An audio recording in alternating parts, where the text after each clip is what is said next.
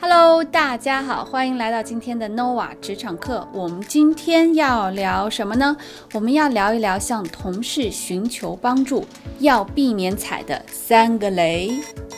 在这个之前呢，我们先来聊一聊什么时候需要向同事寻求解决方案。我个人的经验是，如果试了三个自己的方法还没有结果，那我就会寻求外援，因为不想。拖慢了自己的脚步，也不想拖慢其他人的脚步。那向同事寻求帮助要避免踩的三个雷是什么呢？第一个雷呀，就是让太多的人知道你的问题。职场上从来不缺乏喜欢添油加醋的同事，大面积的广播您遇到的问题，可能会在不知不觉中带给自己负面的影响。第二个雷，问错了人。在职场上啊，观察、询问、弄清楚周围同事的角色还有职责非常的重要。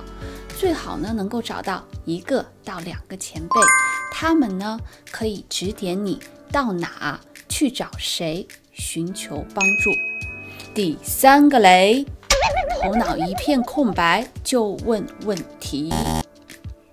问问题的时候啊，别就提着两串香蕉去。两串香蕉去，要想好怎么说，怎么问问题，包括呢，嗯，解释出了什么状况，自己是怎么尝试解决的，还有呢，任何重要的背景信息等等。另外啊，还要提醒大家，不要越过过度谦逊的红线去向同事询问问题，动不动要做出嗯。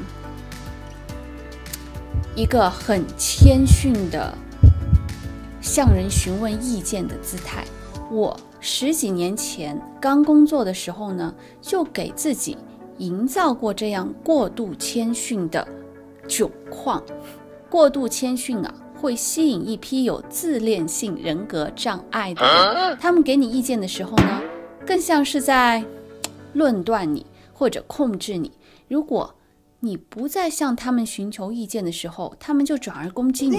所以呢，我个人认为哈，刚开始工作的时候，还是多观察比较好，别着急着要找可以深交的朋友，把自己太多的情绪或者个人的信息跟其他人分享。如果不巧，你刚好碰上这样有自恋性人格障碍的人，给了你一堆的建议，然后权衡之后啊。其实你可以跟他讲说，嗯，我很感谢你的建议，I appreciate your advice。我很感激你的观点，I appreciate your perspective。有必要的话呢，你还可以加上一句，下次我会让您知道什么时候要请教你。好了，我们今天的 Noah 这场课就到这喽，下次见，大家也今天也要平安快乐，拜拜。